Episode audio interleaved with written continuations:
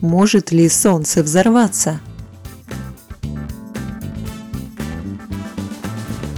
Звезда, подобная Солнцу, живет в общей сложности около 10 миллиардов лет. Сейчас ему 4,5 миллиарда.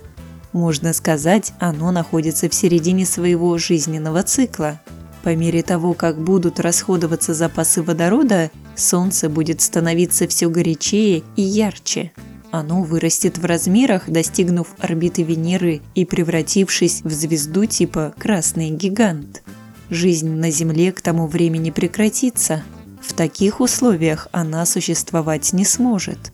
Когда Солнце пройдет стадию красного гиганта, из его оболочки образуется планетарная туманность, а в центре останется белый карлик, очень горячий и плотный объект, который будет долго остывать. Так завершится жизнь нашей звезды.